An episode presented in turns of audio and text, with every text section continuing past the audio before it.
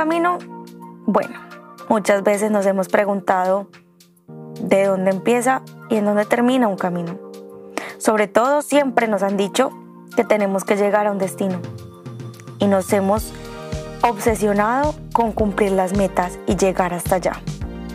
Pero nunca nos hemos dado cuenta que un camino es por donde vamos transcurriendo nuestra vida, donde vivimos los procesos, donde vemos las historias, donde está la verdadera motivación.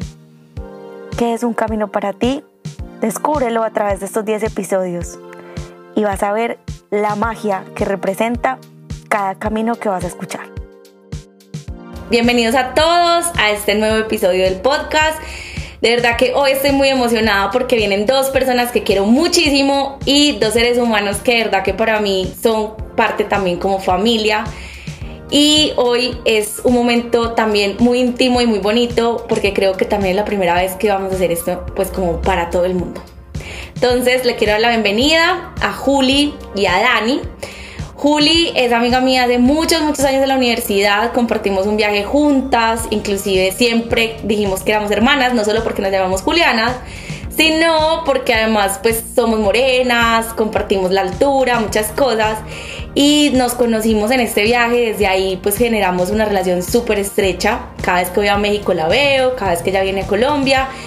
Y a través de Juli conocí a Dani, y Dani tiene una historia de vida que ya escucharon en un episodio muy hermosa, pero acá lo que queremos ver es cómo ha vivido Juli el acompañamiento de esta historia, porque no solo se vive desde el protagonista, se vive desde aquellas personas que son nuestro soporte, nuestros mayores aliados, pero sobre todo a ellos a quienes les toca de pronto también quitarnos tantos pesos y tantas cargas de encima.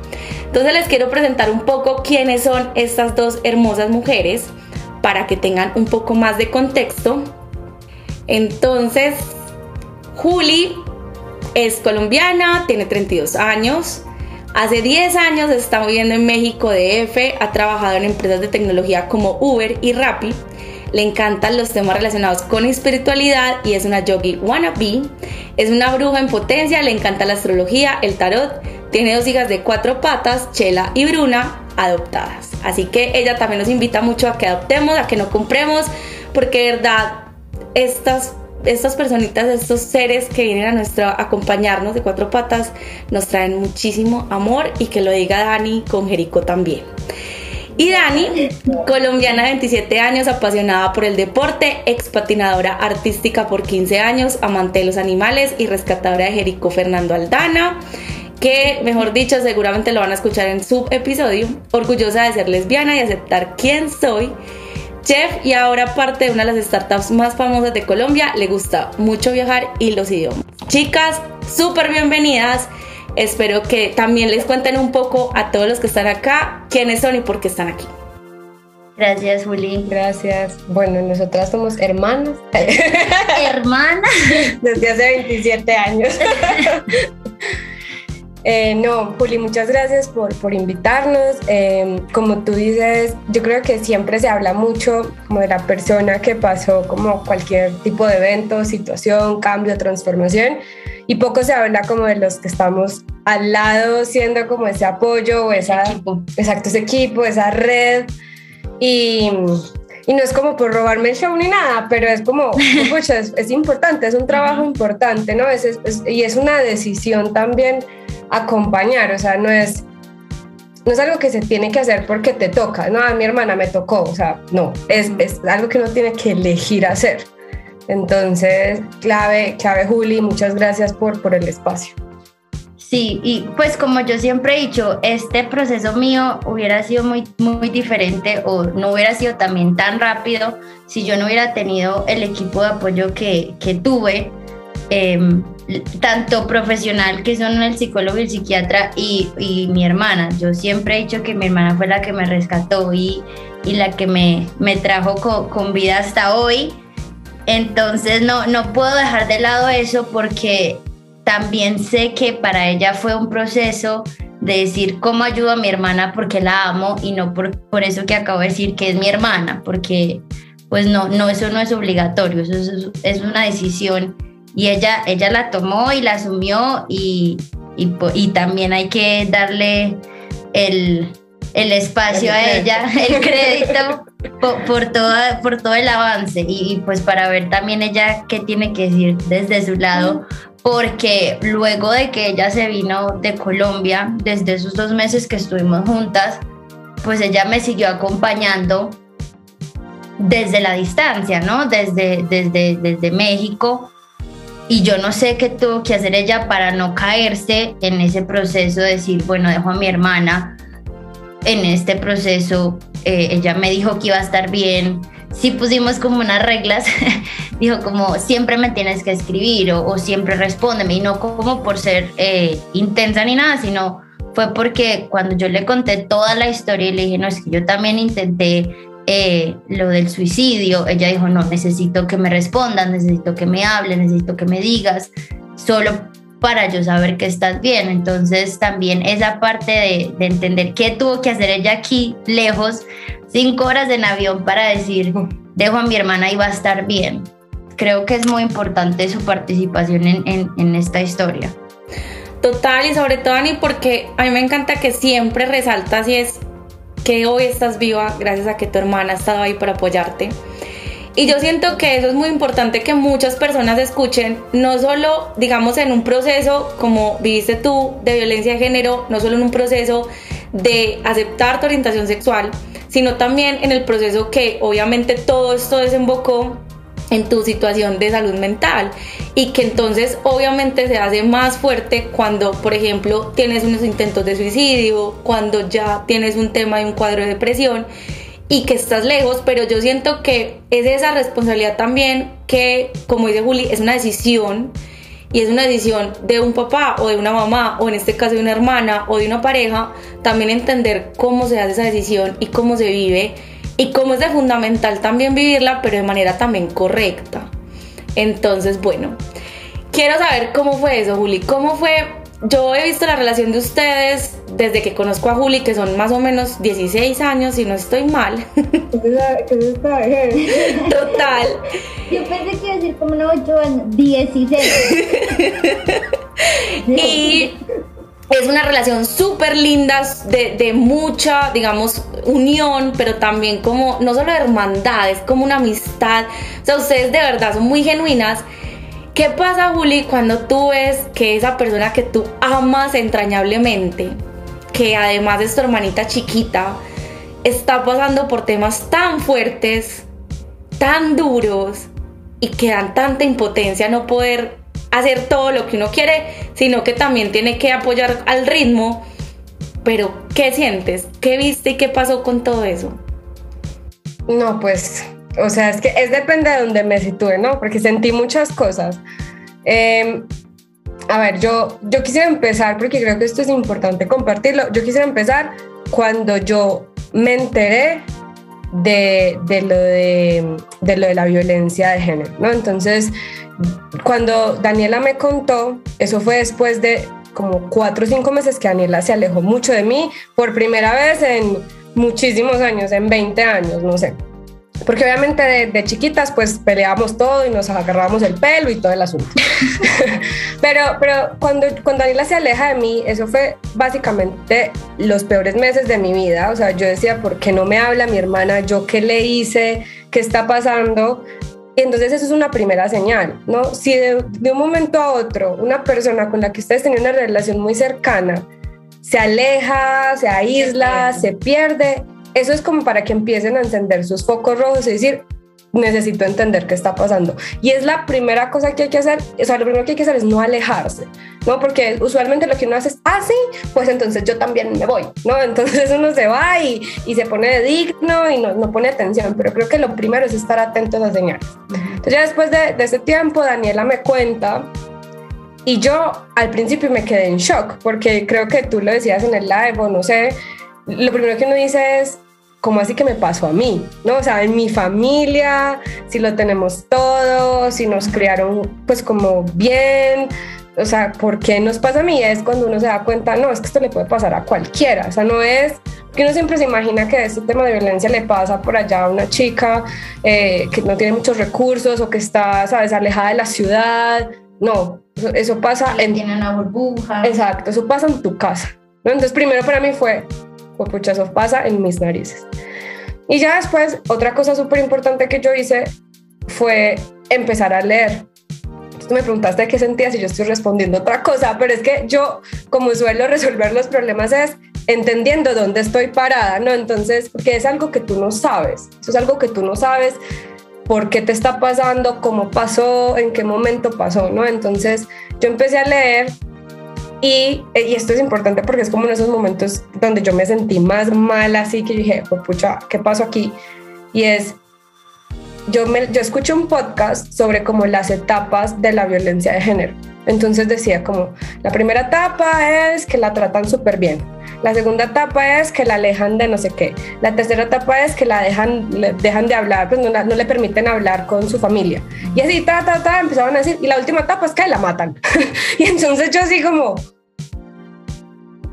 se me, pues se me muere, se me muere mi hermana. ¿no? Aparte, aparte era un, perdón, Juli, era un, un como un checklist, o sea, la alejaron, sí, sí, pasó. La trataba bien, sí pasó. Pasó esto, también pasó. El último que faltaba era ese. Y, y yo me acuerdo, y, y, yo me acuerdo que Juliana cuando me sacó de donde estábamos viviendo, ella se me arrolló y me dijo, te vi tirada llena de sangre, así, literal. Así llegó, te soñé, así me dijo, te soñé y me dijo, por favor, te lo suplico, vete conmigo. Tal cual, no está exagerando. Entonces, yo sé, Daniela me dice que yo la salvé así, pero si tú me preguntas yo qué sentí, yo creo que es mucho de mi personalidad, o sea, yo como soy en la vida, pero yo sentí mucha, mucha tristeza, mucha desesperación, muchísima confusión. Y te digo que yo, yo lo que suelo hacer cuando estoy confundida es como, que ¿qué, hago para entender? ¿no? ¿Qué hago para poder saber qué hacer? Eh, y obviamente cuando yo la vi ese día que nos fuimos de esa casa, yo la vi y Daniela parecía un zombie. Un zombie, pues un zombie deprimido, metido en lo peor del hueco, ahí eso parecía mejor. Y Daniela no es así. Entonces yo dije, si no la mata, se me muere, ¿no? O sea, se me muere porque estaba muy mal y no era la Daniela pues que yo conocía. Entonces, pues nada, no, sé, puedo seguir hablando, Juli, pero creo que eran como de las cosas más, más grandes que, o más claves cuando yo me di cuenta, cuando yo dije, ¿qué pasó? Y cuando yo dije, no, yo, yo tengo que actuar ya. Juli, ¿cómo hiciste para actuar de la manera que lo hiciste? O sea, ¿cómo uno ve a su hermana como un zombie? Sabe que hay un ser humano que la está maltratando yo no sé, Juli. O sea, yo no sé, yo no sé. Yo, yo creo que yo creo que las, las, decisiones, y retomando un poco lo que dijimos ahorita, las decisiones que yo tomé es, uno, no la puedo dejar sola. Entonces, en ese momento eh, creamos incluso como, como unos códigos, ¿te acuerdas? Cuando, ¿cómo fue que eran? como que me mandabas un amarillo, ¿no? No, eran unas palabras que no nos gustaban. Ah, sí. Changua. Changua.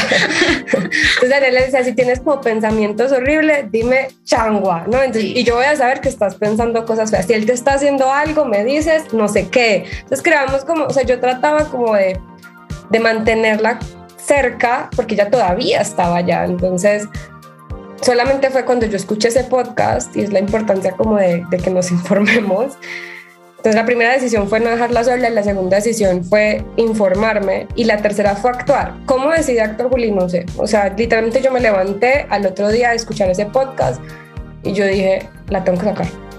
O sea, punto. No, no, me, no me preguntes qué pensé, lo único que es, tiene que salir de ahí.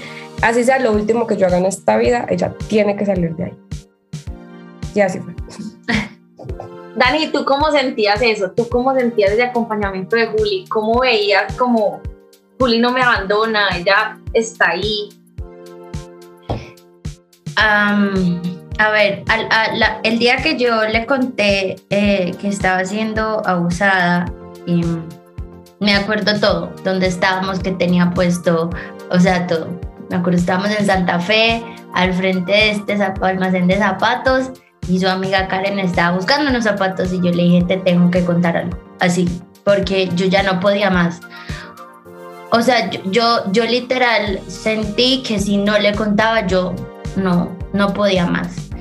Em, eh, ese, de hecho, ese acompañamiento, o sea, fue lo que me salvó cuando estuvimos, pues yo estuve incapacitada 15 días porque yo seguía trabajando y, y estuve incapacitada 15 días por psiquiatría y, y ella estaba ahí y, me, y si me ponía a llorar, entonces llegaba a la habitación porque yo sé que se escuchaba, yo pensaba que no, pero pues yo sé que se escuchaba esos llantos desgarradores de, de, que me dolía hasta el alma, o sea, yo sentía que, que se me iba a morir y ella llegaba y se acostaba y me decía, o, o me decía, bueno, levantémonos, hagamos ejercicio, vamos a caminar con los perros, cositas así que yo eh, decía, bueno, no, yo no sabía dónde, pero ella al menos decía, hagamos algo para que te sientas bien que son cosas que a mí me suelen gustar, pero que yo en ese momento estaba desconectada a mí misma. También recuerdo mucho que me decía al ah, 24 y el 31 de diciembre, dijo, como vamos a comprar ropa para, y, y maquíllate y arréglate. Y ya yo como a las 11 o antecitos me ponía a llorar y lloraba y lloraba y lloraba y yo le decía, ya me voy a ir a dormir y me dijo, está bien, está bien, hiciste hasta donde pudiste, hasta, hasta donde te dio y, está bien. Y entonces me acostaba. Entonces decía, bueno, vamos a, a, estar, a hacer ejercicio un día, de, después de tres, cuatro meses de no haber hecho nada. Entonces, de hecho, yo me acuerdo que cuando ya, ella cambió su vuelo para venirse a México, para quedarse más tiempo conmigo, y luego, cuando se fue, cuando se iba a ir en el aeropuerto, yo llorando le dije, no voy a ser capaz sin ti, porque yo no, no lo sentía que fuera a ser capaz. Y ella me dijo, no, yo voy a estar ahí, pero pues también ella tenía sus cosas y, y yo, y me dijo, no, vamos a hablar, me vas a responder, vamos a hacer este trato, este trato.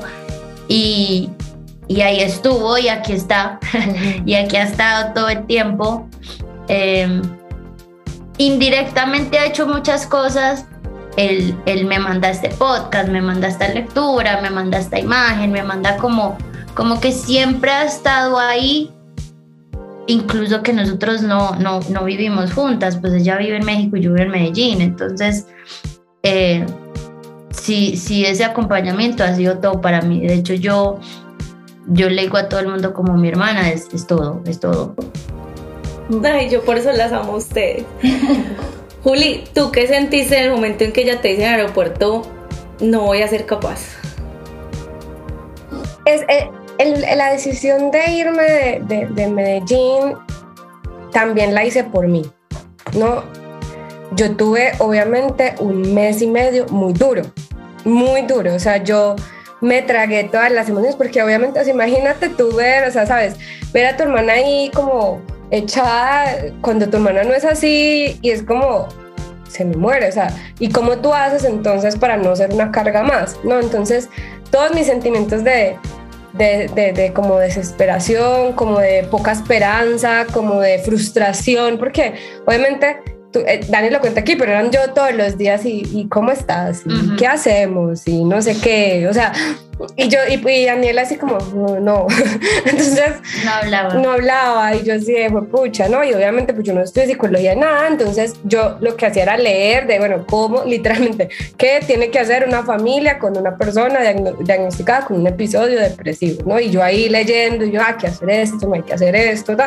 pero obviamente pues no tengo nada de formación en eso, entonces pues era muy frustrante. Entonces al momento de yo irme, yo también lo hice por mí, porque yo estaba cansada. O sea, yo estaba agotada. O sea, yo, yo creo que lo que yo hice también fue, o sea, creo que también fue la época que no podíamos como coger un, sabes, como un, un terapeuta o un psiquiatra como tan fácil, pues porque era final de año. Pero yo sí creo que yo de pronto me excedí un poco. O sea, porque yo sí di demasiado, no, yo porque, sabes, como que leo y yo tengo como mi práctica espiritual, entonces yo creo que yo logré como manejar esas emociones. Pero cuando yo llegué a México, Juli, yo ya me quería venir. y yo era una combinación entre estoy exhausta emocionalmente, pero también me siento culpable de haberme ido. Entonces para mí fue súper duro, o sea, súper, súper duro. Pero yo también tenía que forzar eso porque yo le, yo no sé si te lo dije, pero no me acuerdo, pero si llega un punto en donde la persona tiene que hacerse cargo de su proceso y tú lo has dicho, ¿no? Entonces, yo dije, bueno, ya la dejé, ¿sabes? Estaba como a puertas creo que de tener la oferta laboral en Rappi.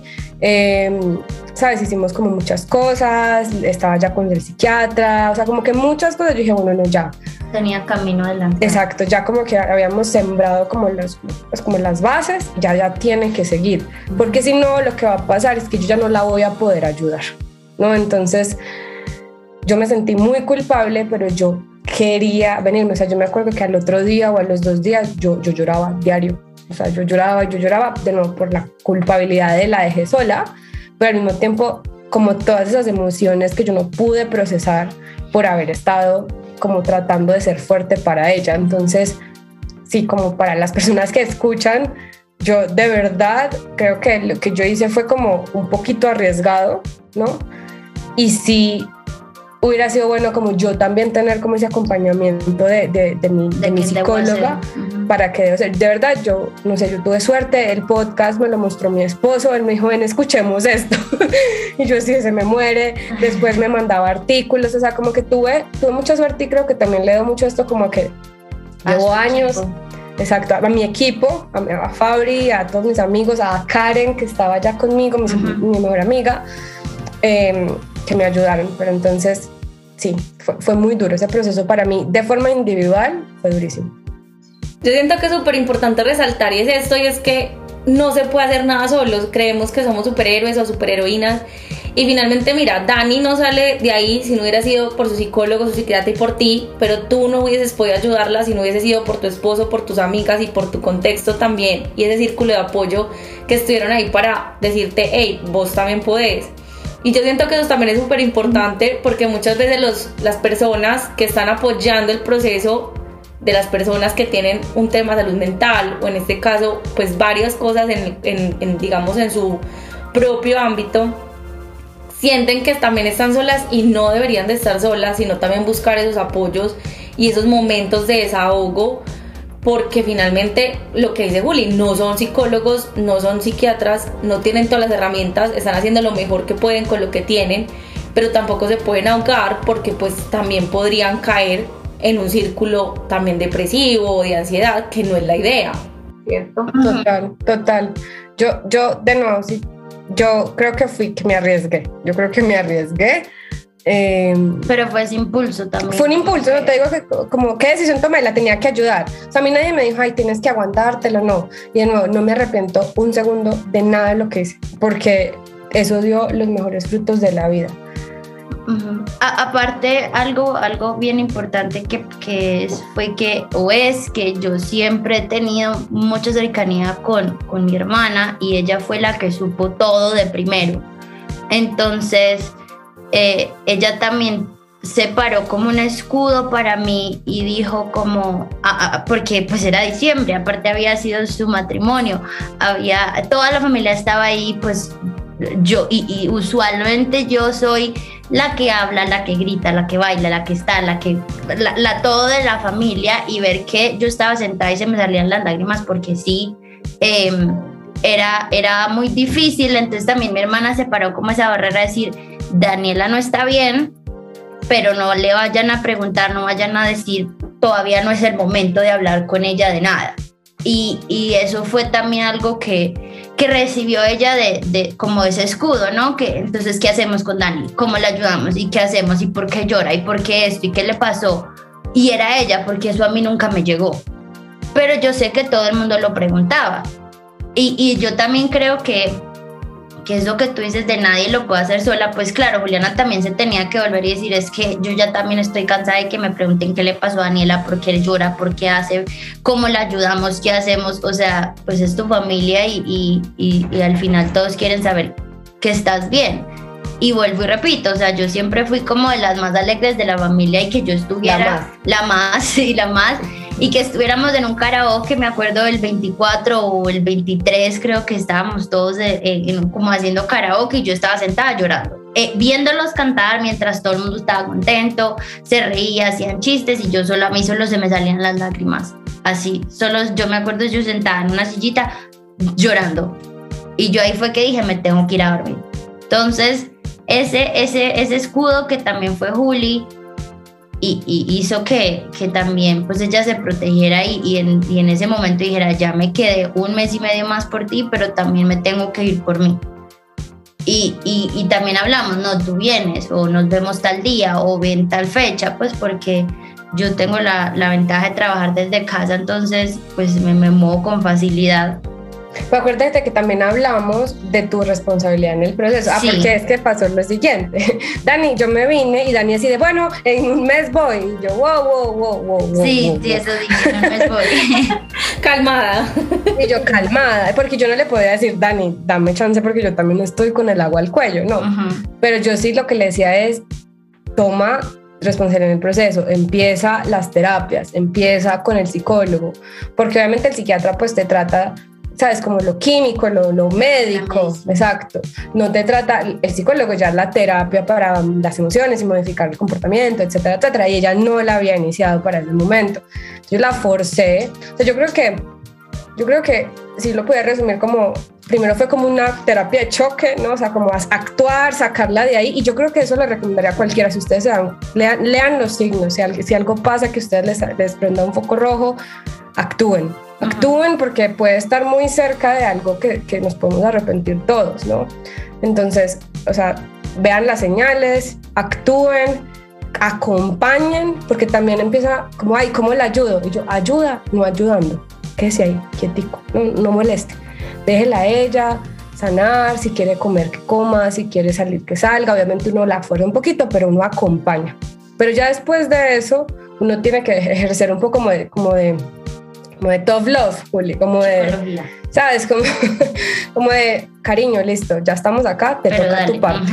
O sea, porque si no, obviamente, pues por las relaciones que tiene, la relación que tiene ahí conmigo, pues era muy fácil que ella dijera, no, pues yo me pego de ti y ya me sacas tú a mí. Y, y, y yo le decía, es muy importante que tú lo hagas, porque no soy yo, eres tú. Entonces también tener como esa o sea, esto es como una especie de valentía, pero yo por dentro sufría porque yo, ¿será que estoy haciendo lo correcto?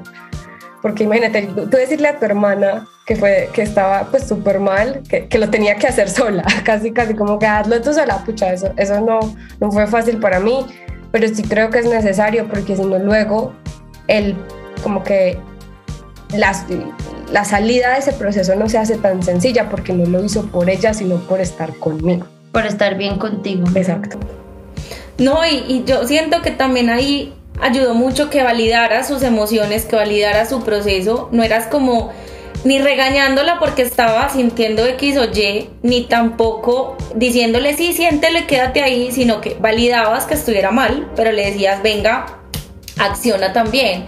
Y es lo que tú dices, es como ese amor un poco más eh, de, de, fuerza, como esa tough, love, es que no sé cómo traducirlo en inglés. Yo tampoco, yo tampoco sé, amor, amor duro, amor ah, fuerte. Sí, amor fuerte, pero sí, total. Juli, todo esto también se desemboca, y pues lo hemos hablado con Dani, eh, digamos que ya vivir todo este proceso y, y, obviamente llegar a desembocar a todo su diagnóstico de salud mental, porque ella le, le costaba antes de pronto ya identificarse y aceptar su orientación sexual. ¿Cómo hiciste para acompañarla? Porque pues las tres somos de Medellín, de una ciudad donde es bastante complejo ser uno, pero mucho más complejo ser uno y no ser heterosexual, como lo dicta nuestra sociedad. Pero además en familias tan tradicionales como las de nosotros, que son hermosas, que son llenas de amor, pero que finalmente pues tienen unas eh, digamos, unos contextos y unas, y unas creencias mentales muy fuertes. ¿Cómo ayudaste y cómo viste ese proceso con Dani? Bueno, de forma personal para mí fue muy fácil. Porque Uli ya sabía. Porque primero yo ya sabía y segundo yo, eh, pues yo en México el 80% de mis amigos son parte de la comunidad LGBTQ, etcétera, plus. Entonces, para mí fue como, ah, bueno, o sea, ya, pues sí, no, para mí fue indiferente. Quizás ya después sí fue como que, ay, y es mi hermana, ¿no? Pero no, o sea, para mí no fue un tema. Eh, yo creo que eso fue mucho el año pasado. Eh, yo creo que una de las cosas que yo como que forcé slash invité a Dani fue aceptarse primero ella antes de decírselo a sus papás, bueno, a los papás. Eh, yo le decía como, ah, es que no sé quiéncito no se acepta. Yo, no es que no sé quiéncito. Uno, uno ese primero y después. Y ya cuando ella como que yo la vi un poco más sólida, pues ya era como, es importante que lo digas, porque, porque qué? Pues porque es la verdad. Ahora, no voy a negar que yo también hice un trabajo tras bambalinas con mis papás, ¿no? Entonces, em, pues como no fue duro tampoco, pero sí fue como, bueno, la situación es esta. Esto es lo que pasa. Esta es la situación. Para. Y, no, y ellos también lo hicieron, porque yo, yo, yo, una parte de la terapia que yo hice fue terapia de familia. Bueno, de familia no, porque pues Juliana no, no fue, pero sí fue terapia con mis papás.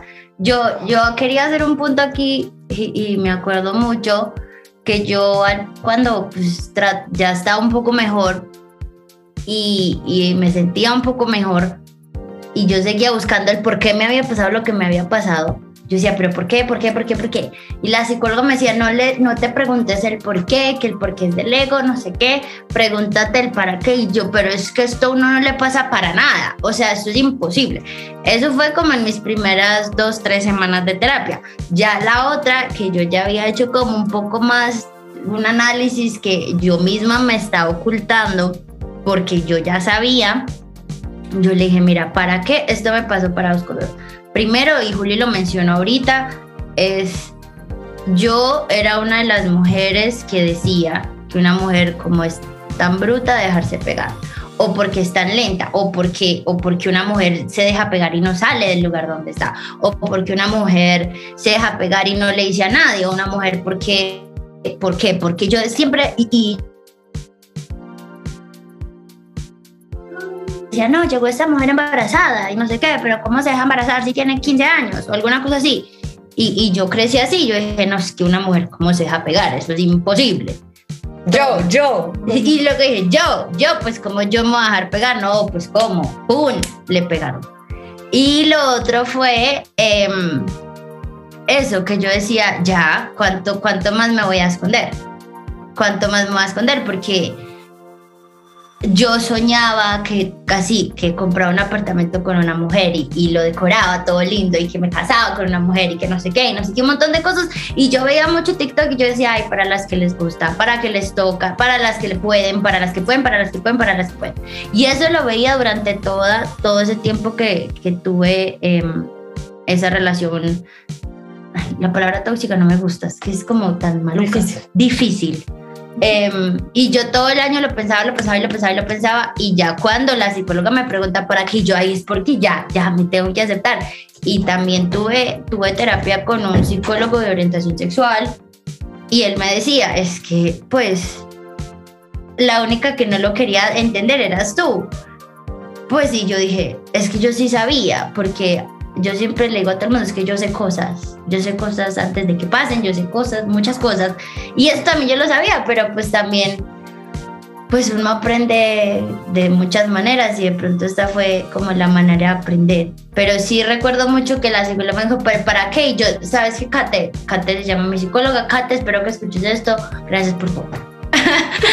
eh, Kate, Kate me dijo, ¿Para qué? Yo, bueno, para que una, porque, eh, ¿para qué es? Uno, una mujer, cualquier mujer se puede, le puede pasar. Y dos, sí, yo soy gay. Punto. Y ahí como que mi cabeza es como... Y yo le dije a Juli, yo, Juli, pues a mi hermana. Yo creo que sí. Pero ella ya sabía porque yo ya había tenido relaciones con mujeres. Y Juli ya la sabía. Pero ya como que esta vez sí fue como el, el break. Pues para mí fue como, ay, ya, por fin, check. Sí, sí, sí, sí. Porque aparte Juli siempre fue como, sí, sí, sí, ten una novia, sí, ten una novia, no es que me encanta, ten una novia, ten una novia. Todo el tiempo fue así. Siempre, siempre, siempre. Siempre fue así. Y ya cuando fue como ese breaking point que yo dije, cha Ahí sí, Juli, ok, entonces dile a los papás. Ahora sí te toca empezar el camino difícil. Me encanta, me encanta, ¿verdad? Porque además yo me relaciono mucho con Juli en el sentido de que nosotras hemos sido siempre como el pilar de la familia, la, la hija mayor, la que los papás siempre ponen de ejemplo, eh, la que siempre ha hecho las cosas bien. Y obviamente para nuestros hermanos menores a veces es mucha carga y más en las familias que, que tienen un checklist de cómo deberían de ser nuestras vidas, ¿cierto? Y todo lo visionan. Y pues obviamente sé que seguramente esa carga también la, la, tenía Dani, pero tener el apoyo de su hermana mayor, de esa persona que también es su inspiración y que ella diga, uy, es una carga menos, es, es una persona que no le importa, entonces pues no le importa nada de que yo le diga que soy gay. Puedo ser en una sociedad donde me da tanto miedo ser gay sin problema. ¿Cómo has vivido todo esto, Dani? ¿Cómo para ti han sido estos últimos meses y cómo han sido los últimos meses desde lo lejos de México y acompañar todo este proceso de aquí en adelante, Julio? Bueno, no, yo creo que, creo no, yo sé y se nota y, lo nota mucha gente em, que yo finalmente soy yo en, muchos aspectos de, mi vida. Eh, logré como sacar esa Daniela que siempre supe que estaba, pero por algún motivo no la sacaba del todo, o no siempre la saqué.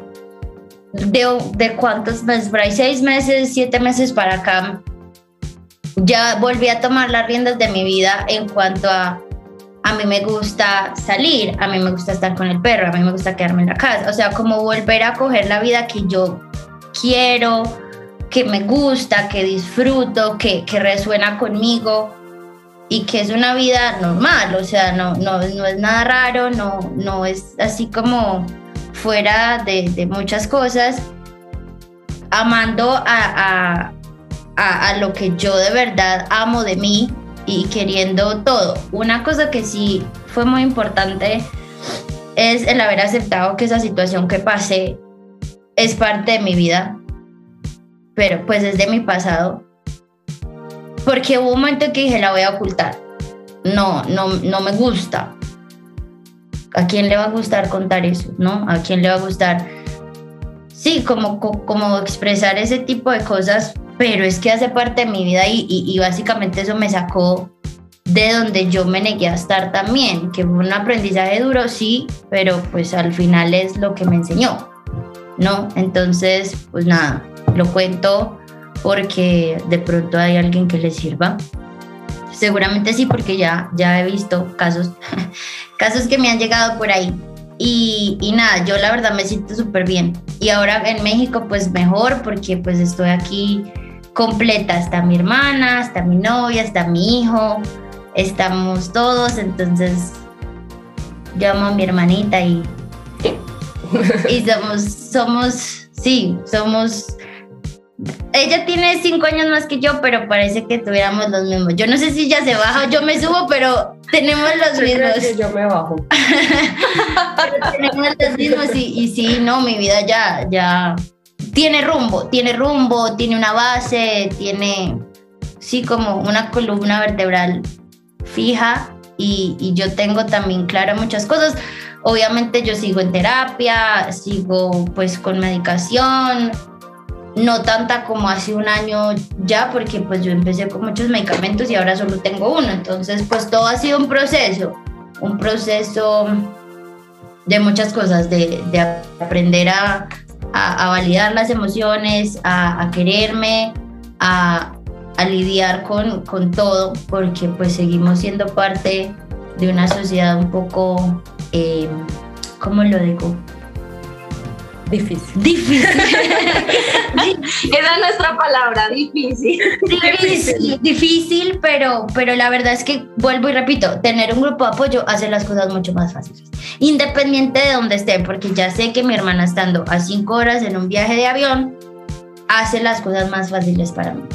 Entonces, siempre he dicho eso, el grupo apoyo, el grupo apoyo, el grupo apoyo. No tienen que ser el mejor, el psiquiatra más caro, el psicólogo más caro o, o, o, yo no sé, la hermana que gama más la hermana más cara, la hermana más costosa.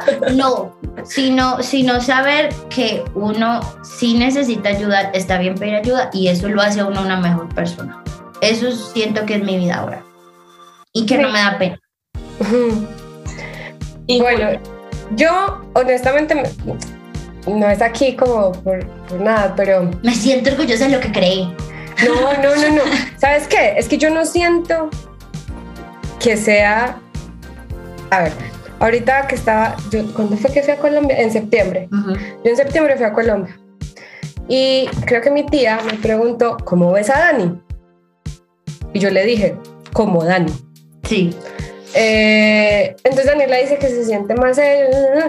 y para mí, para mí no hay nada diferente. Es o sea, Dani. para mí es Dani, ¿no? Entonces, es chistoso porque, porque como ella se ve, obviamente se siente mucho más empoderada de lo que ella es, pero para mí, pues que es de frente, no sé, que tiene una novia con A y que tiene el pelo rosado, pues...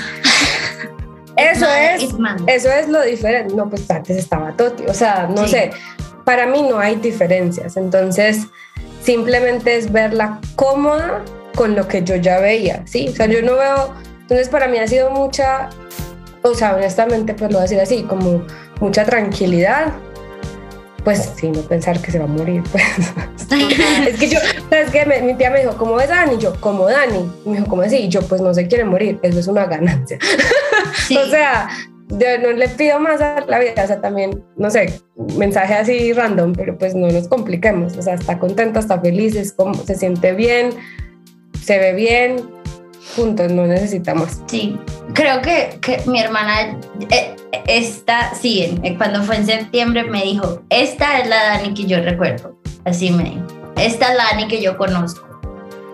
Y, y yo dije, es que sí, así era yo, así era, independiente de donde estuviera, siempre fui así, que tuve un bajón bien abajo, bien abajo, Un bajón abajo. una, un bajón abajo, pero, pero sí, esta, esta es. Ujú. Y de pronto como estuve en ese punto tan abajo, pues yo sí me siento otra, porque yo me en un punto sí me, me, me veía quedada en ese hueco. O sea, yo me acuerdo unas palabras que me dijo mi hermana mucho y es, no dejes que esto te defina. Eso me dijo ella en diciembre del 2020. Y yo, ok. Pero, y, y- algunos días yo decía, no, es que esta tristeza, esta depresión me va a matar. Pero al otro día decía, no, no, esto es solo un pedazo, esto solo es un episodio, esto puede pasar otra vez, pero pues no está pasando, entonces aprovechemos que no está pasando. Sí, como que, como que eso de no dejes que te defina es, es algo bien importante. Sí que te impulse, pero no que te defina. Yo no soy esa situación difícil, yo no soy eso que me pasó, no soy ese abuso, no soy esa que abusada, esa, esa violentada. Soy una persona que le gusta la vida, que siempre ha disfrutado la vida y ahora volvió a ser esa persona que disfruta esa vida. Total, y yo creo que es uno de los mensajes más importantes y de entender que los episodios que tenemos en nuestras vidas, que las cosas que nos pasan en nuestras vidas no nos definen, solo hacen parte de esa historia y nosotros somos los que nos definimos como tal y tenemos que dejar de etiquetarnos con un montón de temas y simplemente ser. Chicas, mil gracias. Amé este espacio. Las amo a ustedes. Son divinas. Son de verdad las mejores hermanas del mundo. Gracias de verdad porque sé que esto va a llegar a muchos oídos y que espero que muchas personas que o estén en la situación de Dani se puedan inspirar a darse cuenta que uno puede volver a retomar y desde la decisión propia de asumir y responsabilizarse de su proceso. Y personas que estén en la situación de Juli apoyando ese proceso también se den cuenta primero que hay que tener muchas herramientas, hay que leer, hay que instruirse, pero también hay que tener un apoyo para no estar solo y también cuidarse uno mismo para poder ser el apoyo que se necesita.